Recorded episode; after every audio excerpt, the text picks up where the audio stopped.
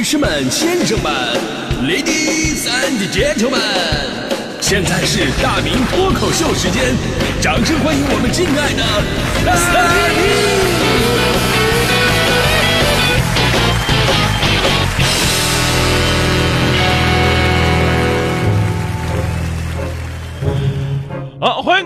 到今天的大明脱口秀，我是大明啊。今天咱们说这个。心目当中最靠谱的爹妈，他们也有不靠谱的时候啊。最近有句名言特别的火嘛，说当孩子有危险的时候呢，有爸爸在就没有危险了；而当孩子没有危险的时候呢，有爸爸在那就是最大的危险。这句话可能对很多的男同胞啊，真的是形成了巨大的心理打击。我们哪有那么不堪呢？啊，说的好像这孩子身体里边没有我们的股份一样，是吧？我们也是真心想带好孩子，只是带孩子的风格不太一样。正所谓，妈妈带娃精致就行，奶奶带娃暖和就行，爸爸带娃活着就行啊！啊，这这我我深有体会啊。比方说，我的审美观的建立就一直是我爸一手栽培起来的。就我们小的时候呢，属于自己的新衣服并不是很多，很多都是别人家孩子穿衣服啊，穿过了啊，长大了人不能穿了，然后呢淘汰下来给身边合适的人，大家伙一起分享，一代一代传下来。所以呢，我觉得呀，我我一直认为这个。呃，中国的童装是中国最早的共享经济。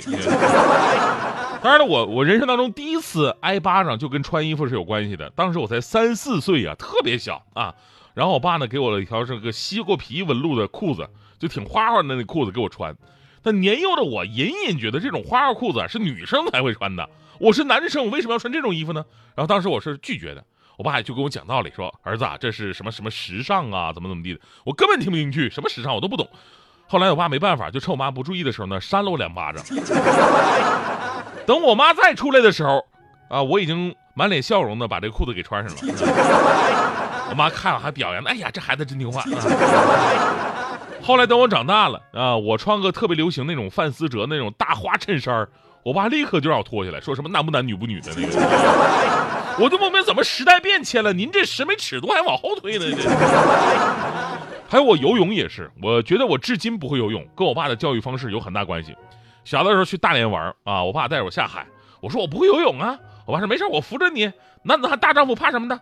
然后呢，他告诉我具体的游泳的方法啊，他说：“哎呀，儿子，其实这个游泳啊很简单，你只要什么都不想，你全身放松啊，保持放松，然后就往往水里边这么一躺，你就飘起来了。哇，你你不仅会游泳，而且还是仰泳，对吧？”还说呢，我往后躺的时候呢，他会用手接着扶着我那么游。出于对亲情的信任，我就往后躺了。我爸真的把我给扶住了啊，在海里边。我爸问我感觉怎么样，我说哎哎，你你还别说啊，还真挺。我还没说完呢，我爸说那我撒手了，走你。我这边还真挺。这会儿我爸就跟那个大马勺里面那个焯白菜似的，在水里边过了一遍水，然后又把我捧起来。哎，我说怎么样？游泳就是这样，多喝几口水就会了啊！我这边不是不是真的吗？这就会了吗？刚说一半，我说再走你！哎，我的天哪！所以到现在我没学会游泳啊，不是学不会啊，而是不再想学了，你知道吗？现在有的时候我看电视剧、电影什么的，那些什么呃人呢，审犯人审不出来。我说你们怎么不找我爸去啊？啊，就用这招，你招不招？不不招好，走你不招。所以一直以来啊，对于大部分家庭来说呢，带娃的重要任务都是交给妈妈的。这个真的是跟天性有关。就妈妈的会非常细致跟周到，就把你伺候的真的跟个小宝宝一样。那爸爸呢就会比较随意直接一点，而且呢有很多异想天开的一些脑洞啊，经常能把你带入宠物的感觉。然后有爸爸把孩子放在这个洗碗池里边洗澡啊，拿孩子当健身的哑铃啊，抢孩子玩具玩啊，拽着胳膊抡转圈抡呢，对吧？前不久有不少关于不靠谱的爸爸带娃的新闻，说一个爸爸呢跟媳妇说啊，你放心去买菜吧，啊，我一个人带娃没问题。媳妇很放心啊，出去了。结果回来之后呢，非常震惊，刚进来就看到的一幕画面，爸爸用四个大恐龙的那个玩具啊，把才几个月大的儿子围在中间。儿子，你想想，坐在比自己还高的恐龙中间，四个围着呀，吓得哇哇大哭。然后爸爸在旁边嘎嘎乐，在那拍照。你说说啊，你自己不害怕，不代表那小朋友不害怕呀。你就想等你老了，你也动不了了。